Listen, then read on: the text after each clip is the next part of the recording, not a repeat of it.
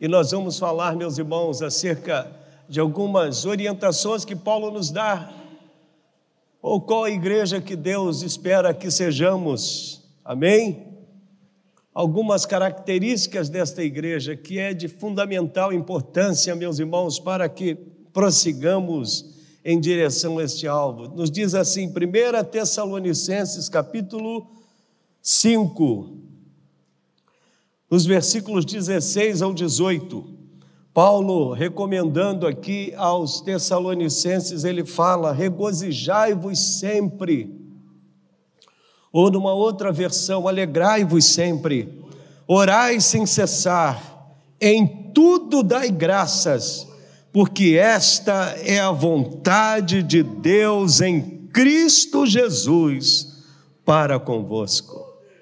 Há três recomendações que Paulo faz, fala, aqui, meus irmãos, e recomenda aos Tessalonicenses: regozijai-vos sempre, orai sem cessar e em tudo dai graças. E nós preparamos aqui uma mídia para, para os irmãos puderem ah, para que possam acompanhar. E nós colocamos ali a vitalidade da igreja, ela envolve o ato de cuidar, de amparar, de acolher, de consolar, de edificar, restaurar e tantas outras ações. Então, essa é, é, é, é, o que a igreja precisa fazer, não é verdade? A igreja precisa acolher as pessoas. A igreja é um instrumento de Deus para abençoar. A igreja, ela é um instrumento de Deus para consolar, para confortar, para edificar. Mas no texto propriamente dito, Paulo nos fala dessas três ações importantes que Deus espera de nós. Deus espera que sejamos, meus irmãos, uma igreja cheia de alegria, que expresse alegria, alegria do Espírito Santo. Lá no livro de Neemias, no capítulo 8, versículo 10, o texto lá no Antigo Testamento já falava de alegria. E coloca alegria, meus irmãos, como sendo uma força que nós precisamos expressar, né, para que o poder de Deus se manifeste nas nossas vidas. A alegria do Senhor é a nossa força. Então nós precisamos ser uma igreja alegre, independente do que estamos vivendo, do que estamos passando. É isso que Paulo recomenda aqui aos Tessalonicenses e recomenda também à nossa igreja, a igreja dos nossos dias, a igreja deste século presente. A alegria é a marca do povo de Deus. E quando Paulo fala aqui, regozijai-vos, ou seja, alegrai-vos sempre, não significa dizer, meus irmãos, que em algum momento da nossa vida a gente vai estar triste. Né? Nós vamos estar tristes em algum momento, por ocasião de uma perda, um problema que nós estamos vivenciando, enfim, alguma enfermidade, algum drama que estejamos enfrentando na nossa vida, alguma luta que estejamos passando, é evidente que nós vamos estar tristes e devemos expressar essa tristeza. Eu me lembro de uma passagem lá no Antigo Testamento, o rei é, Ezequias, o, o rei Ezequias havia passado por um problema sério e se apresenta diante de Deus, e Deus estabelece uma sentença para Ezequias, e Ezequias coloca diante de Deus tudo quanto ele estava vivenciando, e Deus fez com que a, a natureza se movesse para mostrar o quanto Deus desejava, o quanto Deus se alegraria no fato de Ezequias alcançar vitória sobre o drama que ele estava vivendo. E nós vemos também Neemias, que viveu essa mesma situação quando compareceu diante do rei, Neemias, que era copeiro do rei, Atarxerxes, lá na antiga Pérsia, e ao comparecer diante do rei, o texto nos diz que é, Neemias compareceu triste. Ele não escondeu a sua tristeza. Há momentos que nós não, não conseguimos esconder que estamos tristes. Mas essa alegria que Paulo fala aqui, meus irmãos, ela se traduz em júbilo. ela se traduz em prazer, em satisfação. Nós podemos estar vivendo uma situação difícil na nossa vida, na nossa caminhada, nós podemos estar vivendo um drama ou uma perda, mas isso não impede que a alegria do Senhor esteja nos nossos corações, renovando-nos e nos dando forças para enfrentar aquele momento que estamos passando. Então, esta alegria, essa, essa expressão que Paulo usa aqui, regozijai-vos, significa júbilo, satisfação, prazer, prazer de estar na casa do Senhor, prazer de poder buscar a Deus. Eu estava observando durante a tarde hoje, assistindo o repórter, meus irmãos, a situação lá em Israel, entre Israel, aquela guerra que está havendo lá entre Israel e, e o Hamas, e eu estava observando as pessoas correndo atrás de alimento, uma coisa angustiante. Crianças, adultos, pessoas idosas correndo atrás de alimento, as pessoas eh, já vivendo um drama de vários dias de fome. E Deus tem nos dado, meus irmãos, a condição de nós termos o alimento sobre a nossa mesa. Pelo contrário, Deus não tem faltado, permitido faltar absolutamente nada nas nossas vidas. Mas há pessoas que estão vivendo este drama e a gente se pergunta, mas meu Deus, como é que essas pessoas vão conseguir viver essa experiência que Paulo fala aqui em relação aos Tessalonicenses? Alegrai-vos, alegrai-vos. Então é possível se alegrar. E essa alegria, meus irmãos, que ele fala que é uma das marcas registradas da igreja do Senhor, independente do que a igreja esteja vivenciando, esta alegria deve ser compartilhada com as pessoas. Nós precisamos compartilhar esta alegria com o mundo. Nós precisamos compartilhar esta alegria com as pessoas que estão lá fora. Nós precisamos compartilhar esta alegria uns com os outros, porque a alegria do Senhor é a nossa força. Amém? Há quem perceba, há quem observa, meus irmãos, que o crente ele é diferente nesse sentido, porque às vezes até passando por lutas ele consegue sorrir, ele consegue se alegrar, porque a nossa alegria, ela não é a alegria deste mundo que é efêmera, que é passageira, mas a nossa alegria, ela vem do Senhor. A nossa alegria vem pelo fato, meus irmãos, de nós pertencermos ao Senhor. A nossa alegria vem pelo fato de ver e ter a certeza que o nosso nome está escrito no livro da vida. Que independente do que vivemos nessa vida, um dia nós vamos viver na presença do nosso Deus eternamente.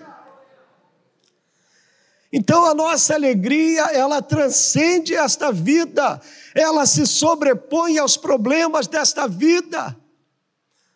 Não é uma alegria que depende das circunstâncias, que depende de ter ou não ter dinheiro.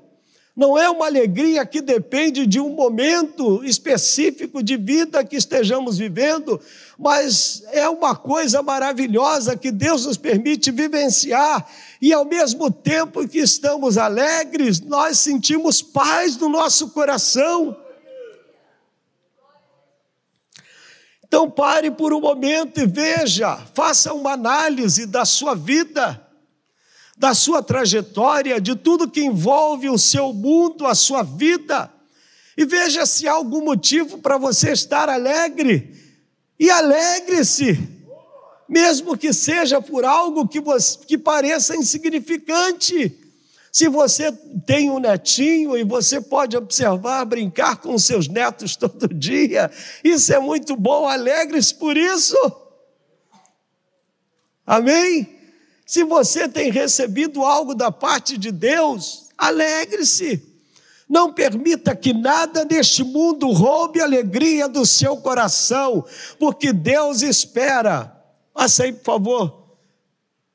Miguel, para o próximo. Deus espera, olha lá, meus irmãos, que sejamos uma igreja cheia de alegria. Amém? Aleluia. E Lucas 13, no versículo, no versículo 17, parte B, olha lá o que, que diz. Entretanto, o povo se alegrava por todos os gloriosos feitos que Jesus realizava. Temos que nos alegrar pelos seus feitos, por aquilo que Deus já fez, por aquilo que Deus faz hoje e por aquilo que Deus vai fazer. E o texto de Neemias que nós lemos aí, olha lá, ó, Neemias 8:10, porque a alegria do Senhor é a vossa força, ou é a nossa força. A igreja deve expressar a sua alegria no Senhor, deve compartilhar esta alegria com os outros. Amém? A Bíblia já fala do rosto, né? Que sorrir, é, formoseia o rosto, isso é maravilhoso. Então dê aquele sorriso, amém? Aprenda a sorrir, porque faz bem para o coração, faz bem para a alma. Mas Deus espera também, meus irmãos, que nós sejamos uma igreja intercessora. É o que Paulo está recomendando aí: orai sem cessar. E o que significa orar sem cessar? A minha Bíblia traz aqui uma tradução interessante sobre esse texto, que diz assim no versículo, no versículo 17: Orai sem cessar. No versículo 16, Paulo recomenda: regozijai-vos sempre. No 17, ele fala: orai sem cessar. E o que significa orar sem cessar? não significa orar repetida e continuamente, porque nós temos que nos dedicar também, irmãos, a outras atividades. Não significa que você vai estar 24 horas de joelhos orando ao Senhor. Aliás, ninguém consegue esse feito. Não é nesse sentido que Paulo está falando, ou seja, orar sem cessar. Então não significa orar repetido e continuamente sem parar. Conforme algumas referências, por exemplo, Mateus 6, de 7 a 8. Mas orar com persistência. É isso que Paulo está recomendando. Quando ele diz orar sem cessar, significa orar com persistência, orar com determinação. Mesmo que você separe algumas horinhas. E meus irmãos, como nós precisamos orar nos nossos dias, como nós precisamos desenvolver este hábito de estar buscando o Senhor, de estar orando. Porque nós temos muitos motivos, amém? Então, significa orar com persistência ou com regularidade. Orar sem cessar significa orar com regularidade. Alguns exemplos nós temos na Bíblia, como Daniel, que o texto diz lá em Daniel que ele orava três vezes ao dia. Então nós temos que separar pelo menos uma horinha durante o dia para estarmos orando, ou quem sabe no horário em que vamos sair para trabalhar, quando chegamos do trabalho, a nossa oração ela ganha uma nova conotação, que é uma oração de agradecimento. Senhor, obrigado pelo dia que eu tive pelos teus cuidados, pelo teu amor. Obrigado, Senhor, porque o Senhor me sustentou neste dia. Então nós nunca deixamos de orar, meus irmãos. Seja uma oração é, é, é, para pedir algo a Deus, ou seja uma oração de gratidão, seja uma súplica, um clamor, ou uma oração de gratidão. Então nós temos que ter o hábito de orar, porque Deus espera que sejamos uma igreja intercessora. E alguns textos nos falam dessa responsabilidade de orarmos pelas pessoas, de orarmos pela igreja. Nós precisamos orar pela nossa comunidade, nós precisamos orar pelo nosso bairro, nós precisamos orar pela nossa cidade a Bíblia nos ensina que nós temos que orar pelas autoridades constituídas. Levantai mãos santas e orai por todos os homens. Nós temos que orar. Porque essa, esse é o propósito de Deus para a igreja. Nós temos que ser uma igreja que interceda, que ore. Amém? Que cubra as pessoas de oração e súplica. E Tiago nos fala acerca disso lá no capítulo 5, dos versículos 13 ao 5. Se há alguém entre vós doente, chame os presbíteros da igreja e, ungindo com óleo, fará oração da fé. É oração da fé. Então a igreja precisa orar, ela precisa interceder. Como Deus, meus irmãos, espera que nós tenhamos esse, essa, esse posicionamento, que exercitamos esta ação, que oremos pelas pessoas, que oremos pela nossa nação, que oremos pela nossa família. Nós precisamos orar pelas pessoas, porque Deus espera que a igreja ore. Lá no livro de Atos, nós vemos, meus irmãos, o exemplo da igreja primitiva, que diz que quando Paulo e Silas estavam presos, João e Pedro estavam presos, a igreja estava orando. Lá no, no, no, capítulo 2 de Atos, no versículo 42, diz que eles perseveravam na doutrina dos apóstolos, na comunhão e no partir do pão, e também perseveravam nas orações e súplicas. Então nós precisamos orar pelas nossas crianças, precisamos orar pelos nossos juniores, precisamos orar pelos nossos adolescentes, precisamos orar pelos nossos jovens, precisamos orar pelos nossos idosos, precisamos orar pelas nossas lideranças, precisamos orar pelos nossos pastores. Nós precisamos orar uns pelos outros porque precisamos, meus irmãos, mais do que tudo, ser uma igreja que interceda, que ore. É o que Deus espera de nós. E finalmente, Deus espera, meus irmãos, que sejamos uma igreja cheia de gratidão. Olha lá, uma igreja cheia de gratidão. E aí nós temos o exemplo do Antigo Testamento. O salmista escreve lá no Salmo 107, 1: Rendei graças ao Senhor, porque Ele é bom, e a sua misericórdia dura para sempre. Rendei graças ao Senhor. Nós temos que viver rendendo graças ao nosso Deus. Nós temos que ter um coração grato a Deus a todo instante. Em alguns momentos a gente sempre recomenda aos irmãos, hoje ao invés de nós pedirmos, nós vamos agradecer.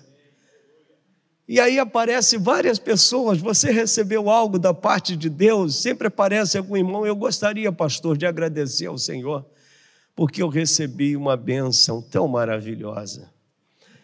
Então, meus irmãos, nós temos que render graças a este Deus, como diz o salmista. E Efésios 5:20 nos diz: "Dando sempre graças por tudo ao nosso Deus e Pai, em nome de nosso Senhor Jesus Cristo. Em tudo dai graças." Essa é a recomendação de Paulo, lá no texto que nós lemos de 1 Tessalonicenses 5. Em tudo dai graças, porque esta é a vontade de Deus em Cristo Jesus para convosco. Em tudo devemos dar graças. E, meus irmãos, uma das coisas que Deus tem mais prazer é na gratidão. Uma das coisas que Deus mais tem prazer é no reconhecimento, quando nós reconhecemos a grandeza dEle, quando nós reconhecemos o seu amor, quando nós reconhecemos o cuidado de Deus sobre as nossas vidas, olha, meus irmãos, como Deus se sente alegre pelo fato de nós reconhecermos que Ele verdadeiramente cuida de nós e nos ampara. Então, que sejamos uma igreja cheia de gratidão, que paremos para agradecer a Deus e não apenas a Deus, mas como é bom ser grato. Eu estava ontem assistindo a um lançamento de um, de um livro de uma irmã nossa, lá da nossa igreja de Irajá, Adriana, que é professora secular, e ela está lançando um livro, ela lançou um livro, é coautora com mais alguns autores, e o tema do livro é gratidão.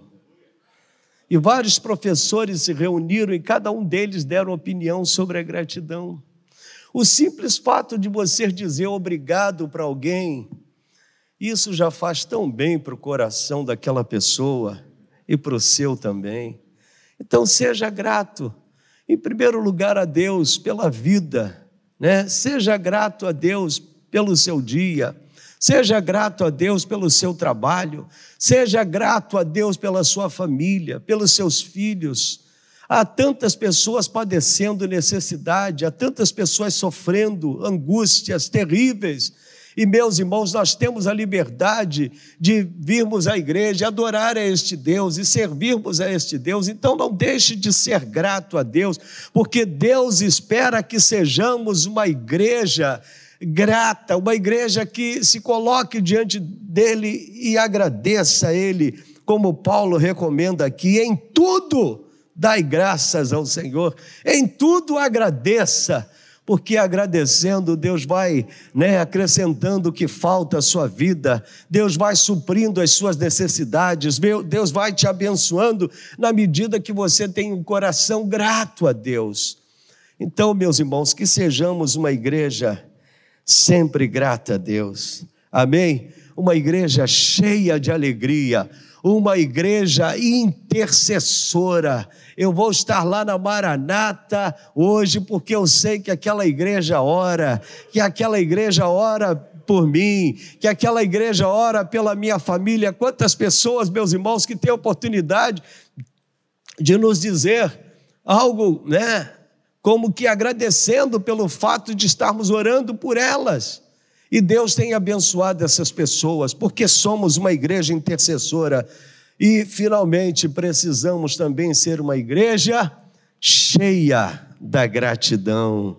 Amém? E agradecermos a Deus por tudo quanto Ele tem feito.